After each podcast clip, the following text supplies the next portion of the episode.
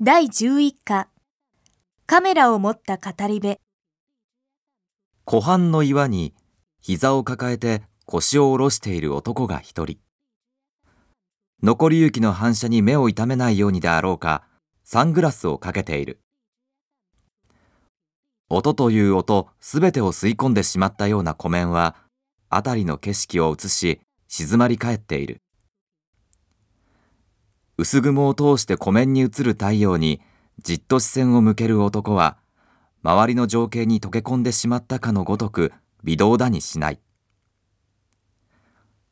大自然に飲み込まれた人間の存在のいかにちっぽけなことか。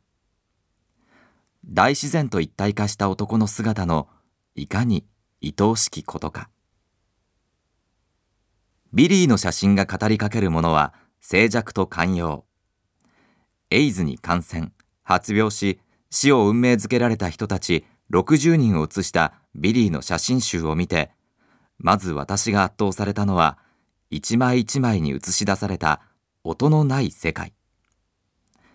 決して死を待つ人間の静けさではない。ちょっとうつむき加減の目。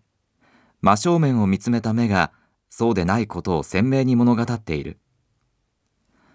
どの目も与えられた運命の過酷さ。不平等さを呪うことなく自らのそして他者のありのままを受け入れる静かで優しい目である。60枚のモノクロ写真の中に目のない写真が1枚ある。写真集の一番初めに出てくるベビー A の写真である。ベッドに横たわる A ちゃんが苦しげに半開きにした口。そこから上が写真にない。プライバシーの尊重を何よりも重視したビリーはどんなに時間がかかろうが撮影を許可してくれた人たちに出来上がった作品を送り公表してもよいかどうかを再確認した上で写真集にした。自分で決断する能力のないベビー A の顔をだから無断で公表することは私の良心が許さなかったと後にビリーは目のない写真のいきさつを語ってくれた。生まれてから病院の外へ一歩も出ることなくベッドに寝たきり。美しく舞う雪の冷たさも春の日差しの暖かさも知らぬままこの世を去った A ちゃん。一生と呼ぶにしてはあまりにも短すぎた一生。A ちゃんの目は果たして生を授けた両親を呪った目だったのだろうか。それとも他の59人と同じ目だったのだろうか。この写真がどれよりも辛い写真だったと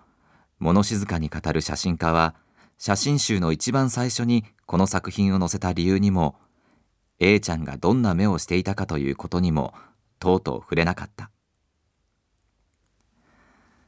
写真集の日本での出版にあたりビリーが講演会のために来日した。通訳を依頼され彼に初めて会った私はその目を見るなりあっと思った。ビリーは自らが写真に撮った人たちと同じ目をしている。その目に出会って写真集に記されたこの仕事を通して人生が変わったというビリーの言葉が即座に理解できたように思った。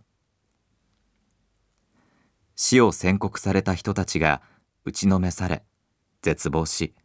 それでもいな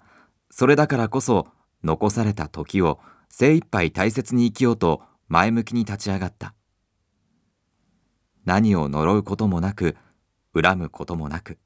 全てを許し受け入れた。命の営みが尽きる日を宣告された人たちからレンズ越しにこの写真家が見出したものは人の手ではどうすることもできぬ運命を持った一つ一つの命がいかにちっぽけなものであるかということであった。またそれでもなお与えられた道を自分なりに精一杯歩み続ける人の姿がいかに愛おしきものであるかということでもあった。カメラを持った語り部は知らず知らずのうちにその人たちと同じ目になっていた。容易に周りの人たちを寄せつけようとせず心の内を語ろうとしない彼らがビリーを自らの世界に生じ入れ心を開き命の記録を取らせた。彼らが受けている言われなき偏見と差別そして人権侵害。憎むべきはエイズでありエイズと共に生きる人たちではありません。と語る写真家の静かな憤りが通訳として傍らに立つ私にもひしひしと感じられた。それはビリーの言葉であると同時に何百万と言われる世界中のエイズという十字架を背負った人たちからの静かなメッセージでもあった。過酷な運命によって排他的な社会によって一度切り捨てられたがゆえに生きることの意義を真正面から見据えるより他なかった人々。それでも全てを受け入れ許し前向きに精一杯生きる彼らの勇気と崇高さ。それが伝えられるのはビリーを置いて他にはない。強くそう思いながら私は通訳を続けた。